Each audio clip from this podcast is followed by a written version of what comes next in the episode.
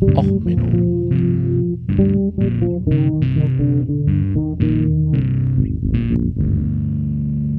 Der inkompetente Podcast über Dinge aus Militär, Technik und Computer, die so richtig in die Hose gingen. Herzlich willkommen zu Och Menno, dem Podcast für alles, was in Militärtechnik und sonst so in die Hose geht. Ja, heute mal wieder mit einer Kriegstagebuchfolge. Wir reden mal über die Krim und alles, was da so dranhängt. Das ist ja eine Kleinigkeit, ne? Was soll schon schiefgehen, wenn da so geopolitische und sonst wie Maßnahmen einfach erklärt werden von einem Diplomingenieur. Ja, das, das, das machen wir mal so einfach eben am Rande. Ne? Also ähm, äh, kleine Hausmeisterei. Ja, ich habe gesagt, die vier Jahre Och Menno Gala kommt demnächst. Die ist auch aufgenommen worden beim Podstock. Und zwar im wahrsten Sinne des Wortes. Es soll dazu auch noch ein Video geben. Und ich dachte mir, ich äh, hau die Audioversion denn raus, wenn dieses YouTube-Video online ist. Dann kann man sich nämlich aussuchen, ob man mir nur zuhören will oder ob man äh, mich auch mit den Gästen auf der Bühne sehen will, also äh, optisch. Deswegen äh, machen wir jetzt erstmal das wohl schon öfters angefragt, ob ich das nicht mal mit dieser Kertschbrücke erklären kann. Also der Krimbrücke. Ja, klar, mache ich mal so eben. Ähm, ist ja eine Kleinigkeit. Das ist ja nur so globaler Welthandel und so Geopolitik über die letzten so knapp paar hundert Jahre. Also hauen wir mal eben kurz so eine Folge raus. Ähm, also, Russland muss man erstmal Russland verstehen. Russland, wenn man sich die Wikipedia anguckt, ist ein relativ großes Gebiet. Ne, das erstreckt sich so von dem, was wir Europa traditionell nennen, rüber bis wirklich an das Ende von dem, was wir Asien nennen. Na, einmal quer rüber. Gut, man kann jetzt argumentieren, ob äh, Russland jetzt wirklich noch zu Europa gehört oder nicht. Der Großteil der Landmasse liegt eigentlich im asiatischen Bereich. Ne? Die Landmasse dort ist riesig. Das Problem aber ist, dass Russland besiedelt wurde von Europäern größtenteils. Wenn wir jetzt mal von mongolischen Stämmen und so absehen, ist ja ne, die äh, Wikinger zum Beispiel äh, sind ja als Wolga-Wikinger auch oft unterwegs gewesen, äh, die sogenannten Rus. Die haben zum Beispiel ne, Russland und so, ne, äh, haben aber übrigens auch die Ukraine mitgegründet in Kiew, die Kiewer Rus. Ähm, dann gab es ja Besiedlungsversuche von verschiedenen Königen, äh, Katharina die Große und so weiter.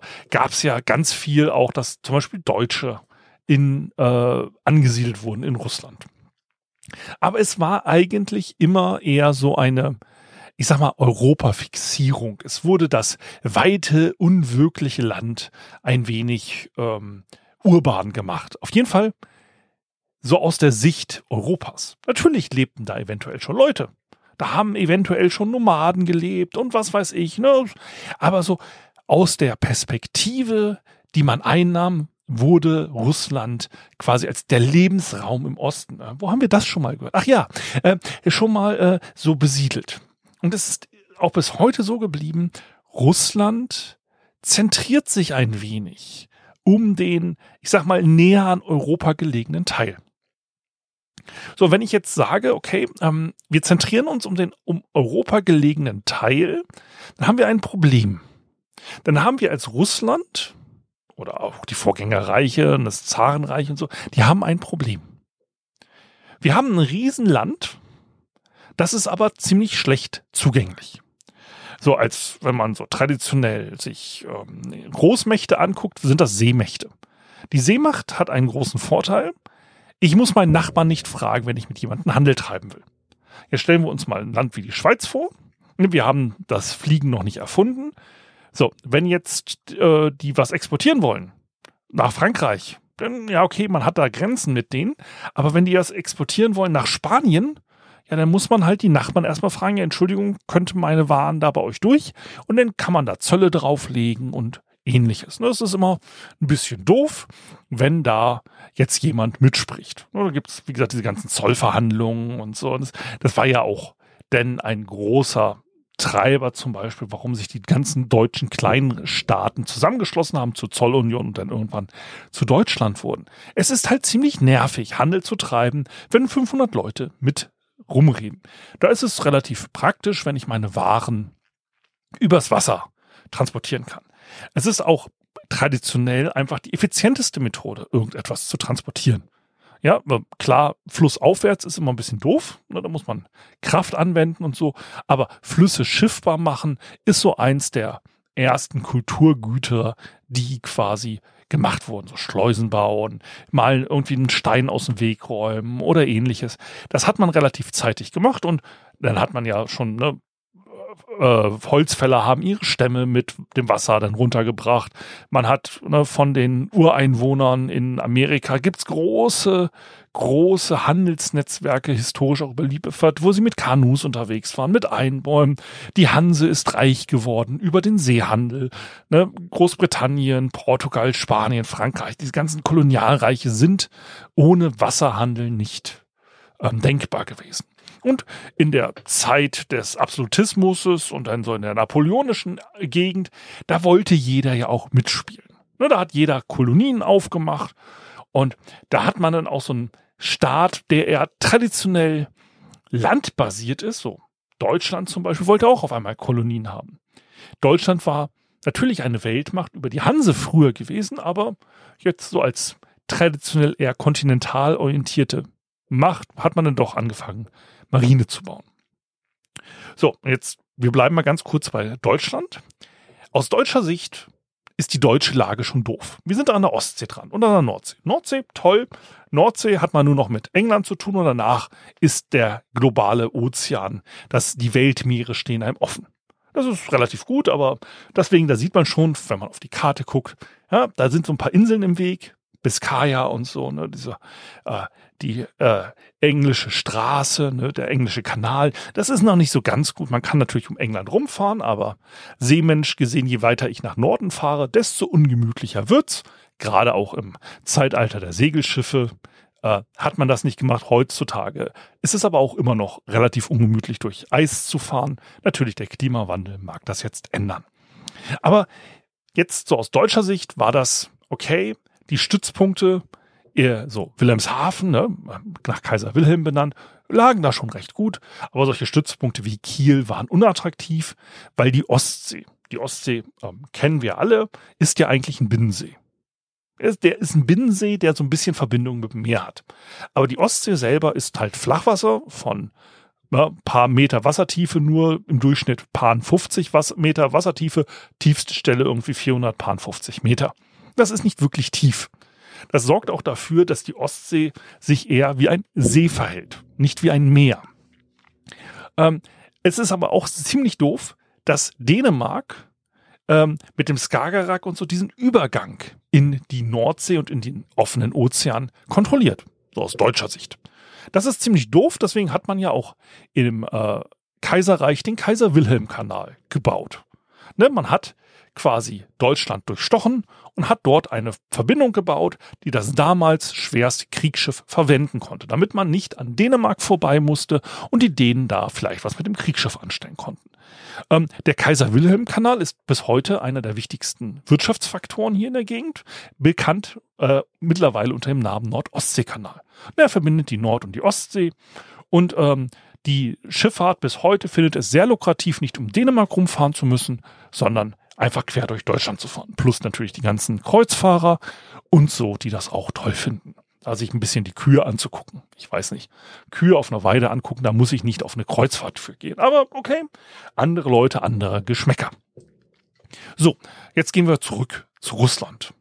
Russland hat dasselbe Problem, nur noch ein bisschen schlimmer. Also erstmal, ja, sie haben so ein, so, so ein klein bisschen Verbindung. Da sind sie aber mit der Ostsee verbunden und das ist so eine kleine Bucht und da ist Finnland. So, und wenn die Finnen was dagegen hätten, und so historisch gesehen hat man da ja so diese Meerengen und so äh, gut verteidigt. Man könnte übrigens auch bis heute mit Fug und Recht behaupten, dass zum Beispiel die Angriffe auf Norwegen äh, für den Zweite Weltkrieg ausschlaggebend waren, weil dort die ganze deutsche Kriegsmarine versenkt wurde in diesen Kanälen, äh, in Kanälen, in den Fjorden.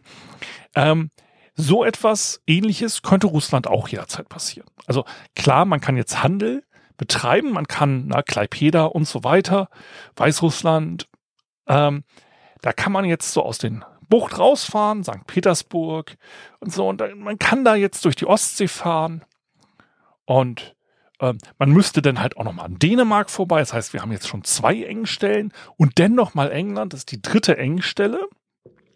Das ist natürlich jetzt handelstechnisch strategisch ein bisschen doof. Jetzt haben wir natürlich die ganze Nordküste, Sibirien und so weiter, Küste bis nach Meppen. Ist natürlich alles immer äh, halbe Jahr im Jahr zugefroren. Das ist auch nicht so toll. Also für einen Handel ist es ziemlich doof, wenn einem das Schiff festfriert.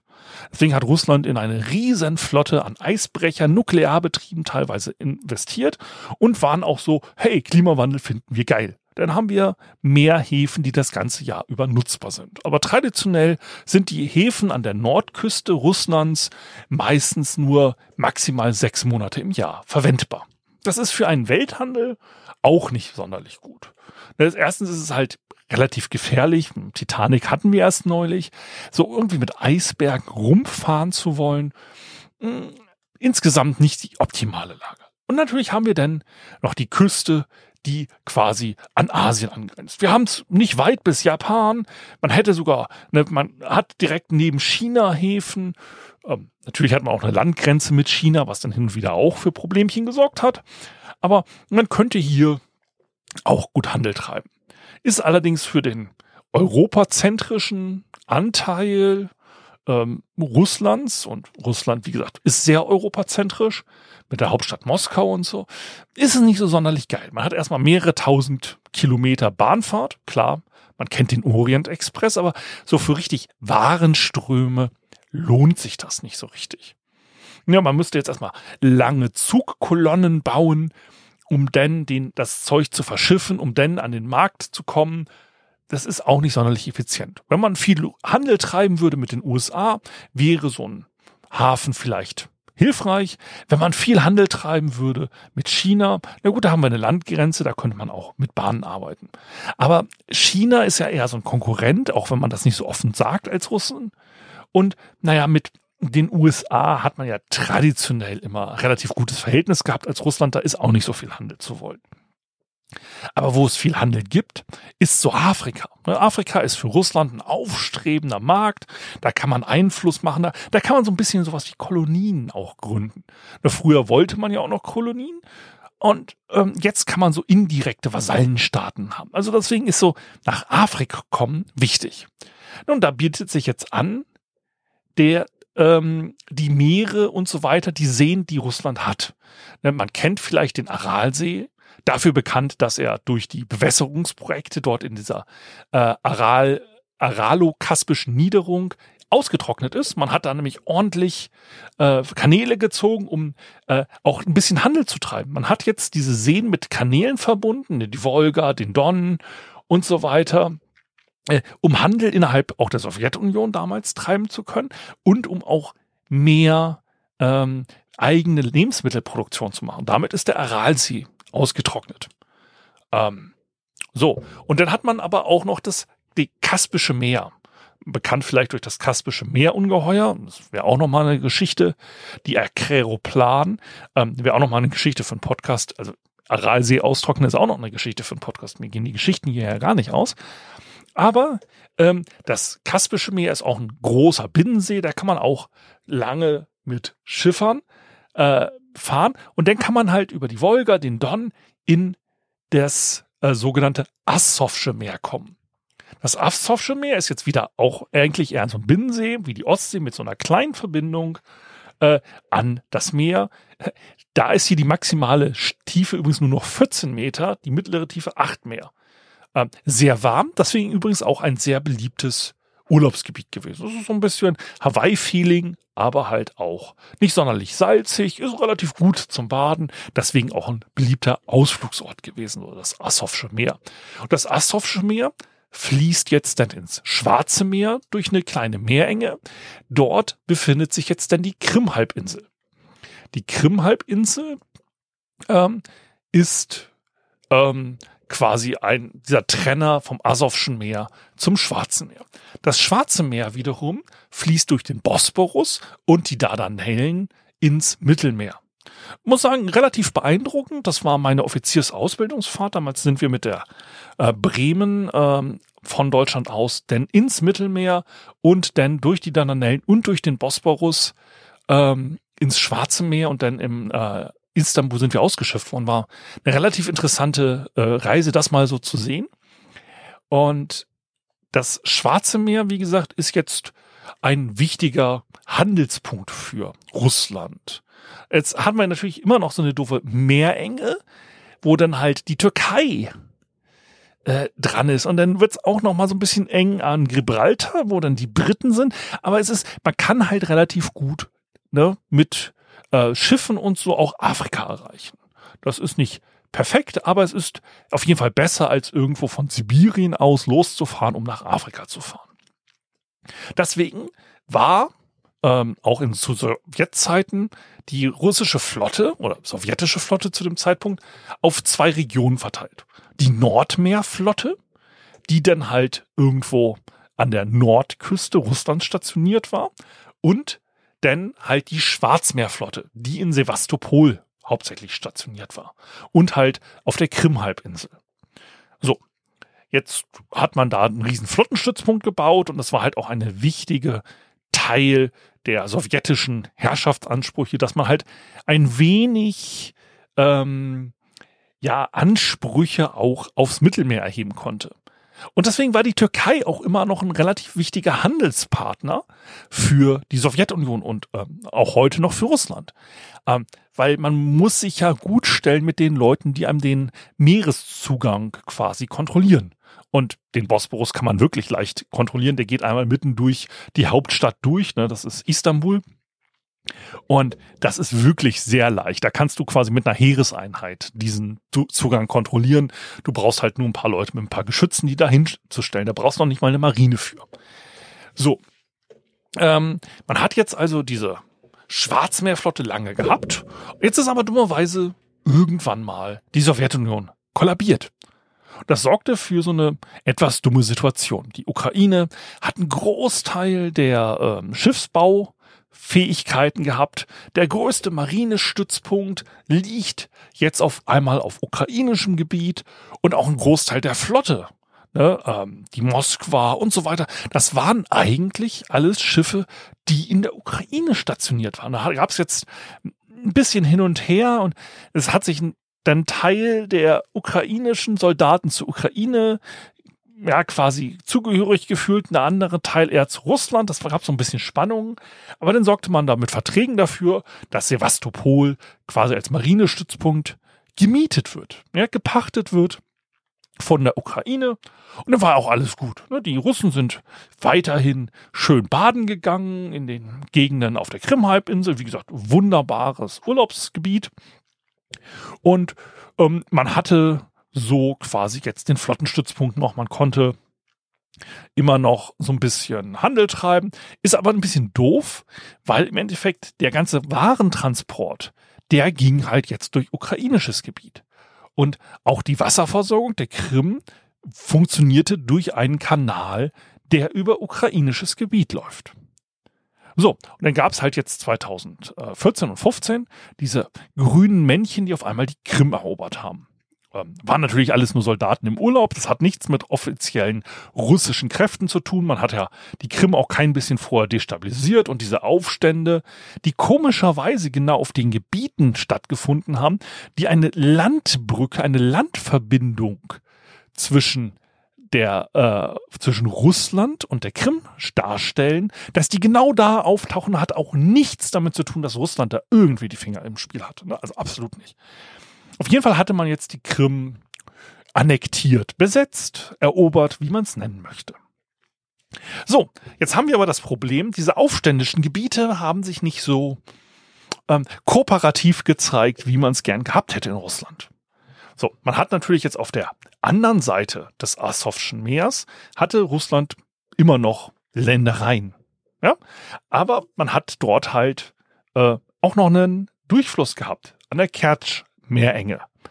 So, und jetzt hat man sich überlegt, okay, ähm, Militärtransporte, Versorgungsgüter immer an so Rebellengebieten lang zu bringen, wo auch die Ukraine aktiv noch gegen kämpft. Sie konnten nichts dagegen machen, dass die ähm, Russen quasi die Krim besetzt hatten, weil Halbinseln erobern ist relativ schwer, da brauchst du Landungstruppen und so weiter. Aber diese Rebellengebiete, die wurden aktiv bekämpft. Da jetzt eine Eisenbahnlinie durchziehen, um wirklich Logistik durchzubringen, war halt ein bisschen schwer. Da hat man sich überlegt, okay, wir bauen einfach eine Brücke über die Straße von Kertsch.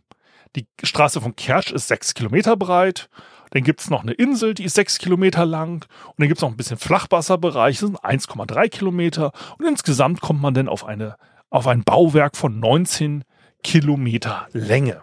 Das ist jetzt machbar, das ist ein beeindruckendes Bauwerk, aber ähm, äh, ist jetzt nicht sonderlich schwierig, nennen wir es mal so. Ähm, in der heutigen Zeit so etwas zu bauen. Ne? Wir kennen solche ähnlichen Straßen auch in Dänemark, Skandinavien und so. Das ist alles noch so okay.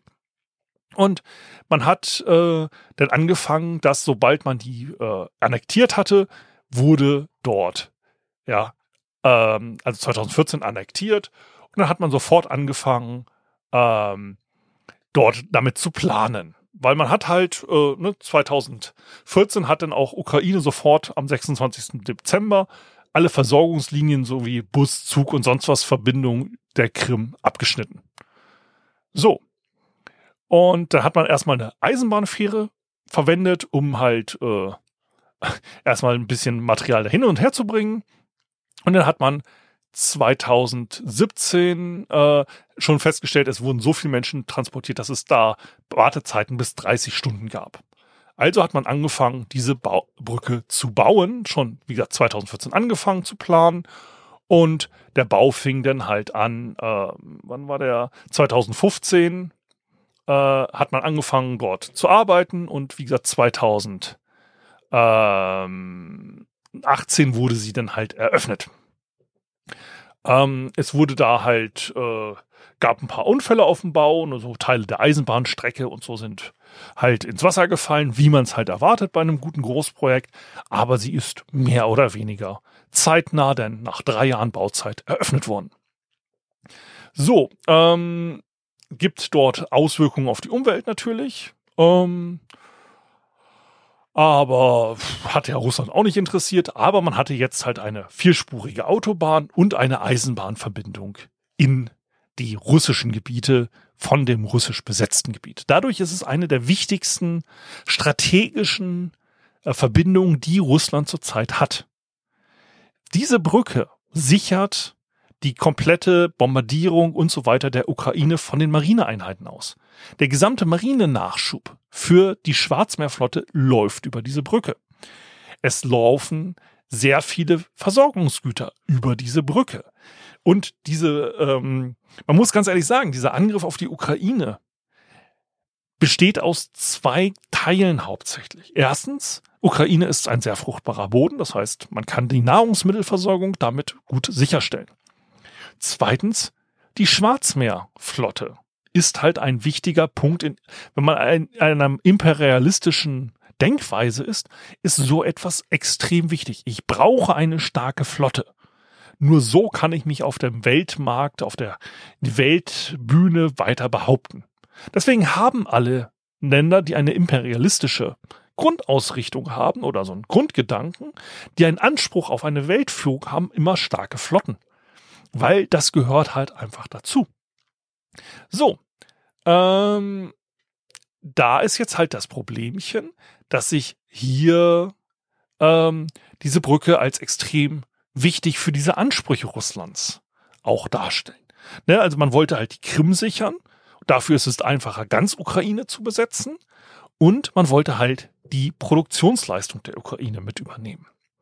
So, und für diesen Teil der Schwarzmeerflottensicherung ist während der aktuellen Kriegssituation diese Brücke halt extrem wichtig. Und deswegen gibt es auch natürlich immer wieder Angriffe der Ukraine auf diese Brücke. Das hat Russland sich auch, als die Invasion stattfand, relativ schnell gedacht.